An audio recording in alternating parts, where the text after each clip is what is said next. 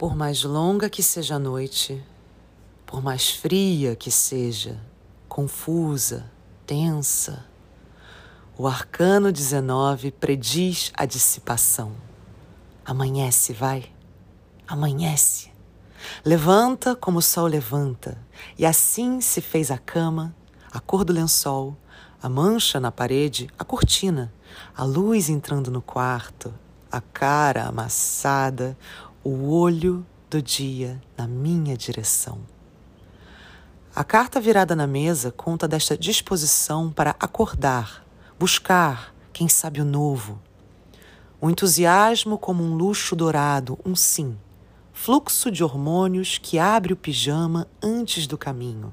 Abre a janela, a porta, mais uma pálpebra dentro da pálpebra. Me concentro na impressão que chega e agora expando. Tum, tum.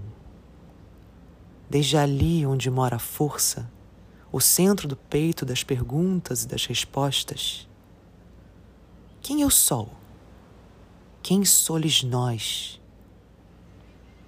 Iluminemo-nos, pois, essa vontade de ter consciência e de tantos modos crescer o calor que é vida nos seres da terra, nas folhas, nos louros da vitória, no doce da fruta mordida por duas crianças nuas. Agora eu posso afirmar. O coração quer sair pela boca em palavras de Delfos, enigmas, poesias, versos traiçoeiros, como era feito no templo, em duas línguas. Tum, tum. Eu sei que você quer saber. E com este arcano até saberemos, mas cuidado, ou secaremos o mundo com nossas certezas. Será um deserto sem sombra de dúvidas. Aqui vale lembrar quem somos. Duas crianças nuas, no meio da carta, da mesa, da rua o olho do dia me atravessa de fora para dentro, dentro para fora, tum-tum, me expõe inteira e não me deixa mentir. Nada escapa. Há uma coisa quente que espalha e junta num princípio, numa bússola, no farol, na casa nove do mapa, o lugar de jubilo do sol, astro, rei, rainha, rainha. Então a profecia se cumpre ao menos hoje e para todo sempre. Deseje. As situações como experiências a serem brincadas.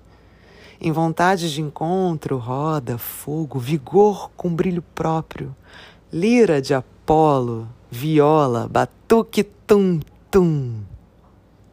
Coisa lúdica, curativa, essa organização que encanta a dor. Palmas para o sol, palmas para essa manifestação do auspício.